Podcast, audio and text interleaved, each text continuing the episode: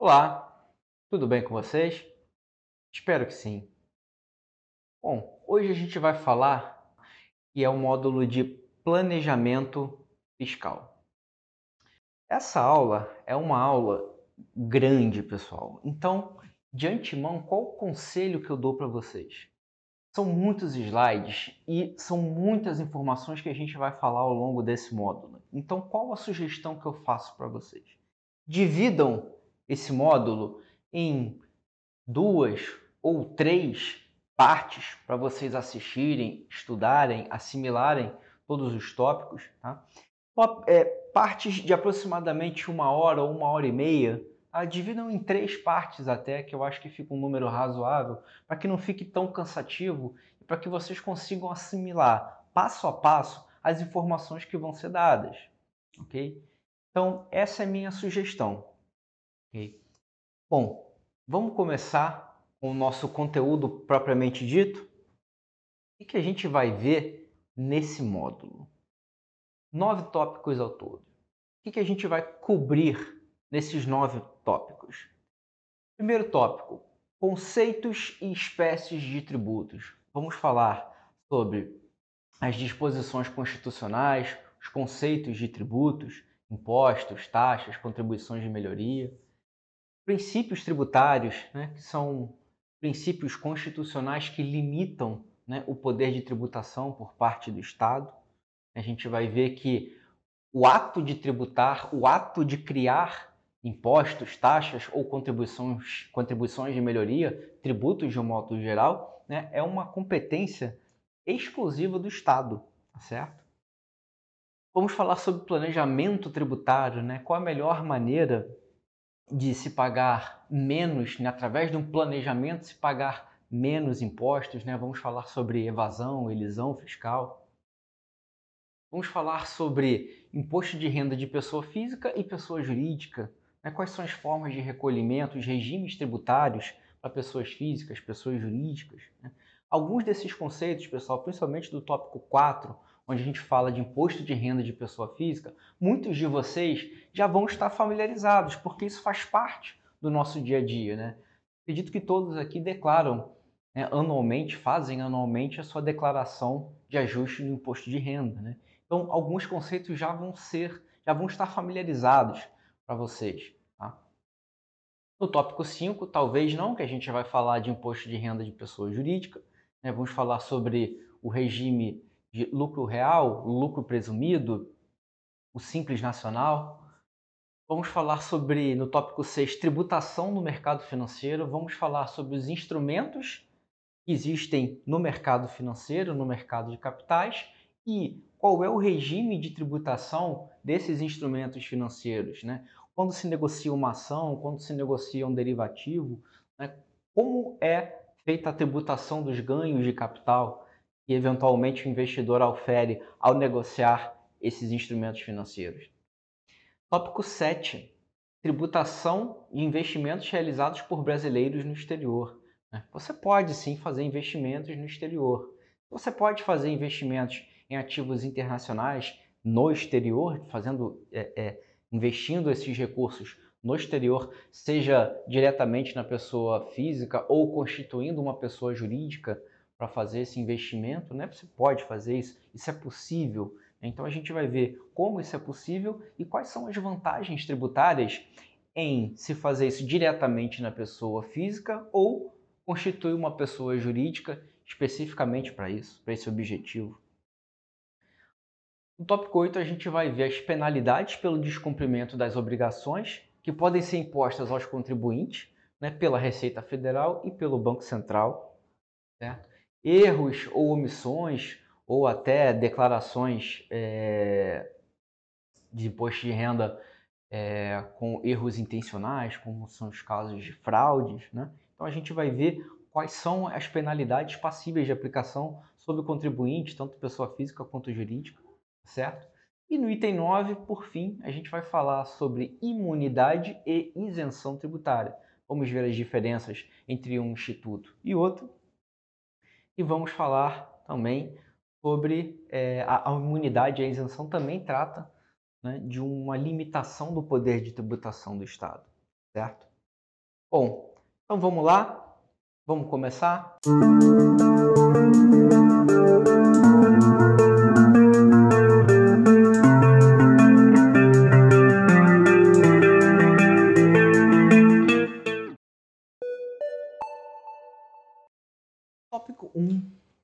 Conceitos e espécies de tributos.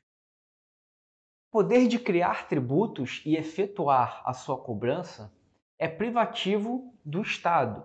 Pessoal, quando a gente fala, sempre quando a gente fala Estado, a gente está se referindo ao Estado numa concepção, num conceito mais amplo, que engloba União, os estados, o Distrito Federal e os municípios, tá certo? Então, criar tributos e efetuar a sua cobrança é uma função privativa do Estado.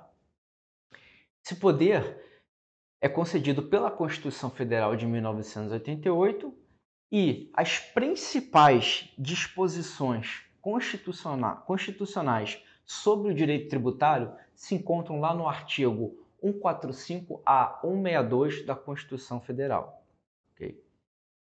Então é a partir dessas regras básicas que estão nesses artigos da Constituição que se originam todos os demais regulamentos infraconstitucionais, como por exemplo leis ordinárias, leis complementares, circulares, instruções normativas que a Receita Federal emite a todo momento, né? e que vão detalhar, né, que vão regulamentar né, o funcionamento, a cobrança, o pagamento né, de cada tributo instituído. Okay? Então, o que, que a gente tem? A gente tem normas de caráter amplo, de caráter genérico, que estão na Constituição Federal e você tem normas infraconstitucionais, normas que estão submetidas à Constituição, que vão fazer com que esses impostos consigam ser operacionalizados, ou seja, vão, vão é, fazer com que a cobrança, o pagamento, ou até o eventual parcelamento do pagamento do imposto e todos os demais pormenores, todos os demais detalhes desse imposto né, vão ser operacionalizados, é o que vai tornar possível a cobrança desses impostos, certo? É através desses regulamentos né, infraconstitucionais, tá certo? Então, vamos lá, conceito de tributo. Tributo é toda prestação pecuniária compulsória, ou seja, prestação pecuniária, né, que, que pode ser expressa sempre em valores financeiros e compulsória, ou seja, obrigatória, em moeda ou cujo valor nela possa se exprimir, que não constitua sanção de ato ilícito instituída em lei, pessoal. Sempre, sempre, sempre. Vamos ver mais para frente, quando a gente falar dos princípios tributários, que o imposto, para que ele possa ser cobrado, para que ele tenha validade, ele precisa ser sempre instituído, criado através de lei tá certo? E cobrada mediante atividade administrativa. Dito de outra forma, é obrigação imposta às pessoas, tanto físicas quanto jurídicas, de recolher valores ao Estado ou entidades equivalentes. Ok? Então vamos lá. O tributo se divide em basicamente três espécies tá certo? E essas três espécies também constam no texto da Constituição Federal? Aqueles artigos que nós falamos, de 145 até 162. O que a gente percebe? Existem três espécies né, de tributos: impostos, taxas e contribuições de melhoria. Então você tem tributo, tá, que é o gênero, é a denominação mais genérica, tá certo? E você tem as três espécies, tá? as três subdivisões né, desse, dessa nomenclatura mais geral que é tributo. Tributo, então vamos lá. Tributo se divide em três espécies. Impostos. Não existe uma contrapartida do Estado, ou seja, não existe um, uma relação direta entre o valor que é pago pelo contribuinte e alguma contraprestação do Estado, tá certo? muito importante, pessoal. Sublinhe, já está destacado aí, mas sublinhe. Não existe uma contrapartida direta do Estado. Exemplos de impostos, temos aí diversos, né? Imposto de renda, imposto sobre circulação de mercadorias e serviços, o ICMS, que é o imposto estadual, né? Temos o imposto de renda, que é o imposto federal, o ISS, que é o imposto sobre serviços, que é o imposto municipal, ok? Temos imposto sobre importação, imposto sobre exportação, temos o IPI, que é o imposto sobre produtos industrializados, né? Também o imposto federal, certo?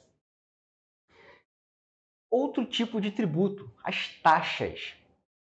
Existe portanto, sublinhe, existe uma contrapartida específica do Estado em relação ao pagamento desse tributo. Exemplo, taxa de iluminação pública ou taxa de emissão de segunda via de documentos. Então, por exemplo, quando a pessoa perde algum documento e precisa tirar a segunda via, por exemplo, do seu CPF, da sua carteira de habilitação ou da sua carteira de identidade, por exemplo, né? O que, que ela faz? A pessoa se dirige ou o Detran né, do seu estado ou algum outro órgão que emite esse documento, paga uma taxa e, em contrapartida, obtém a segunda via daquele documento que foi perdido. Okay? Então, existe uma contrapartida específica. Eu pago para obter algo a meu favor, né? em retorno. Contribuições de melhoria. Cobrada pelo Estado em função de uma obra pública que cause valorização do imóvel do contribuinte. Por exemplo, uma pavimentação de uma rua de terra ou uma obra de saneamento básico. Né? São obras que provocam, né, têm um impacto direto de melhoria né, nos imóveis que são beneficiados por essa obra, correto?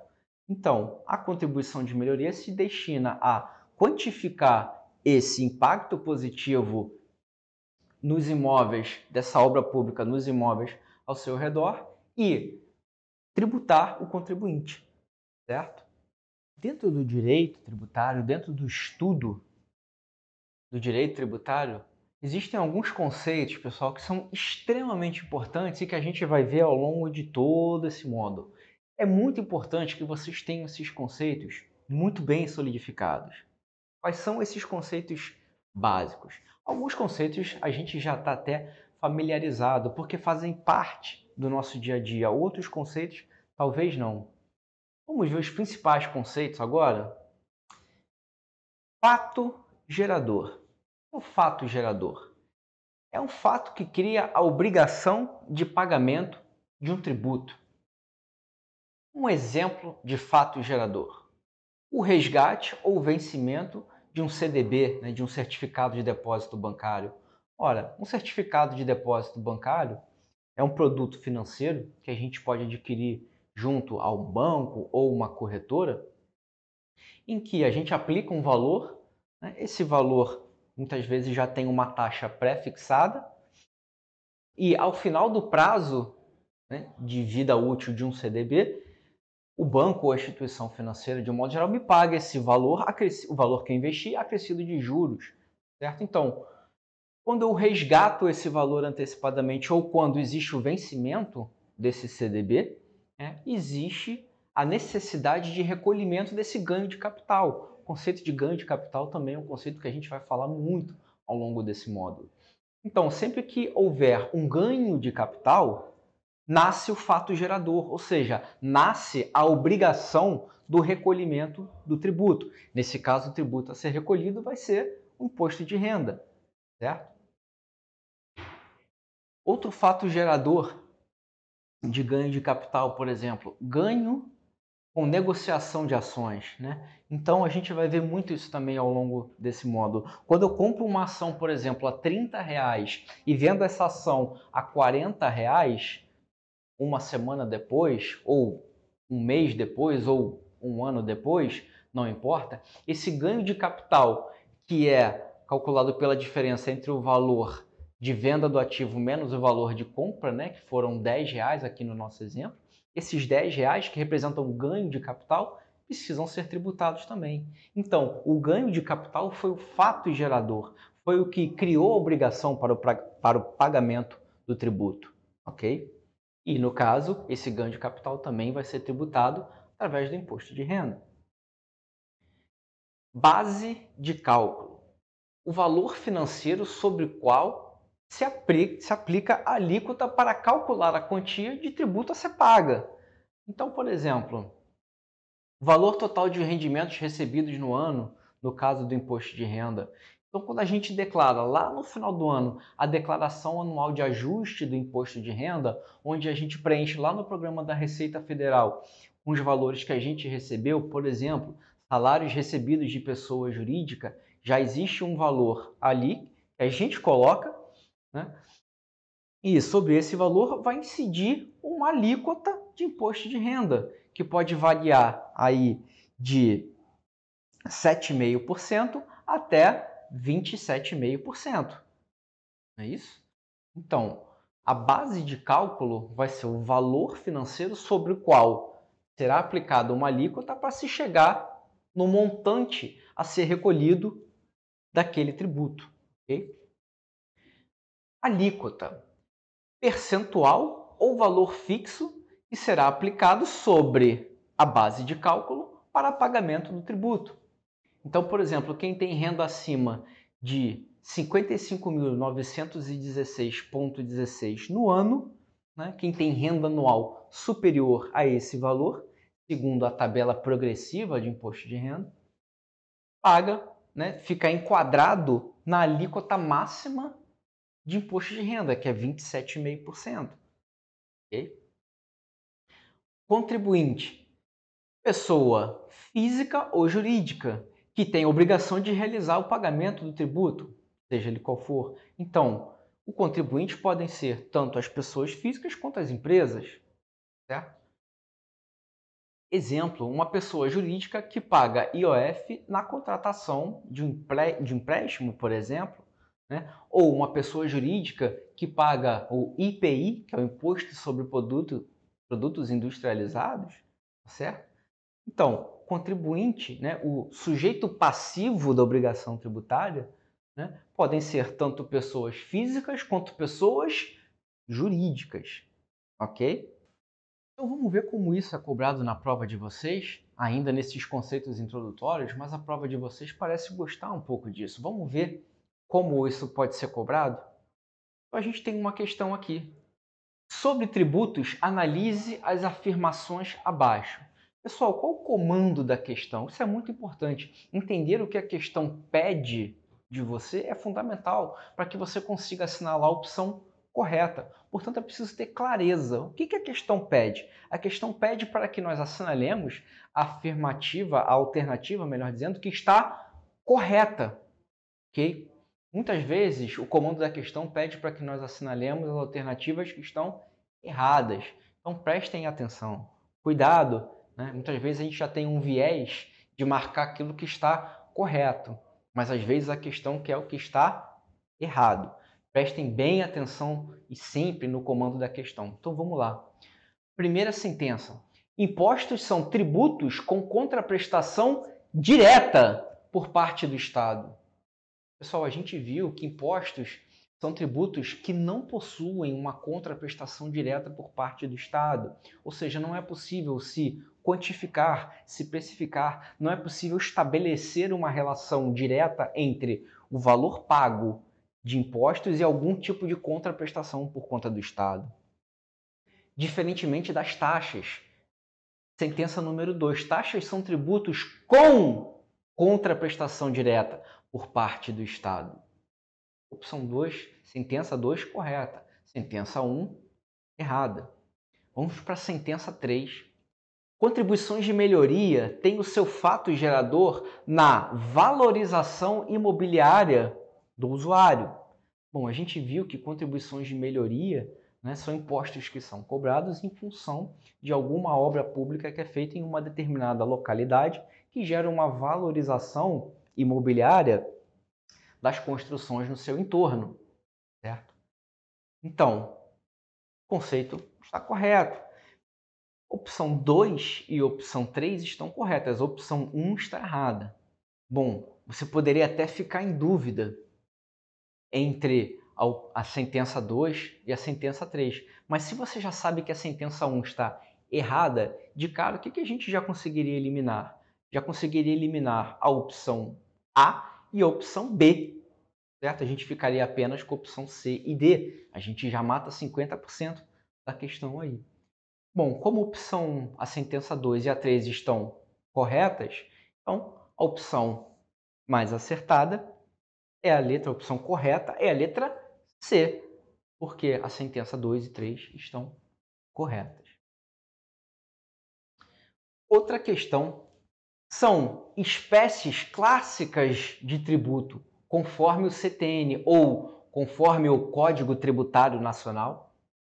Opção A: impostos, depósitos compulsórios e contribuições de melhoria.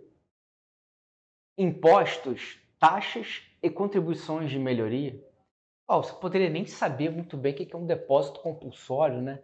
Mas você tem uma opção B que diz impostos, taxas e contribuições de melhoria, já seria opção que você certamente marcaria. Mas vamos ver as outras.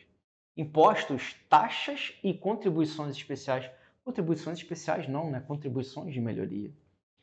E opção D, taxas, depósitos compulsórios e tributos. Tributos não, né, pessoal? Tributos a gente viu que é o gênero, não é espécie, certo? Você tem tributos e tipos de tributos nós vimos, que são impostos, taxas e contribuições de melhoria, correto? Então, a opção acertada é a opção B de bola. Okay? Bom, vamos ver mais uma questão. Para que seja constituído o fato gerador do imposto de renda, é necessário que. Lembra, pessoal, que a gente falou sobre fato gerador, o conceito de fato gerador? Né? É algo que ocorra e por si só já seja suficiente para gerar a obrigação tributária, a obrigação de pagar o imposto. Então vamos ver as opções. Para que seja constituído o fato gerador do imposto de renda, é necessário que a renda seja creditada na conta do contribuinte. Opção B. Haja disponibilidade econômica ou jurídica da renda. Opção C o contribuinte faça o recolhimento dos tributos devidos. Pessoal, na opção C a gente já consegue perceber que não, né? Porque quando existe o recolhimento, né, o pagamento efetivo do tributo, né, não há que se falar em fato gerador. O recolhimento do tributo é posterior ao fato gerador. E a opção D, a renda seja produto do capital ou do trabalho. Não necessariamente, né, pessoal? O que para que seja, para que ocorra né, a existência do fato gerador, é preciso que haja a disponibilidade econômica ou jurídica da renda, e não que a renda seja necessariamente creditada na conta do contribuinte, tá certo? A melhor a opção correta nesse caso é a opção B, tá certo? Por exemplo, vamos dar um outro exemplo. Quando existe um ganho de capital, aquele exemplo que a gente deu no começo da aula. Quando existe um ganho de capital, por exemplo, na negociação de ações. Aquele exemplo que a gente deu, né, quando existia o ganho de capital de 10 reais, né, porque eu comprei uma ação a 30 reais e vendi essa mesma ação um mês depois, por exemplo, por 40 reais, obtendo esse ganho de capital de 10 reais, né, basta que eu obtenha esse ganho de capital para que já haja o fato gerador, para que já seja, para que já nasça naquele momento o fato gerador, ou seja, a obrigação do recolhimento do tributo. Ou seja, o valor não precisa, esses 10 reais, não precisam necessariamente ser creditados na minha conta naquele momento para que haja o fato gerador, não. A simples ocorrência do evento, ou seja, o ganho de capital, já é suficiente para que nasça a partir daí o fato gerador. Então, você poderia até ficar em dúvida entre a opção A ou a opção B, mas não é preciso que a renda seja necessariamente, né, o valor seja necessariamente creditado na conta do, na conta do contribuinte para que nasça né, a obrigação tributária, para que nasça o fato gerador, ok?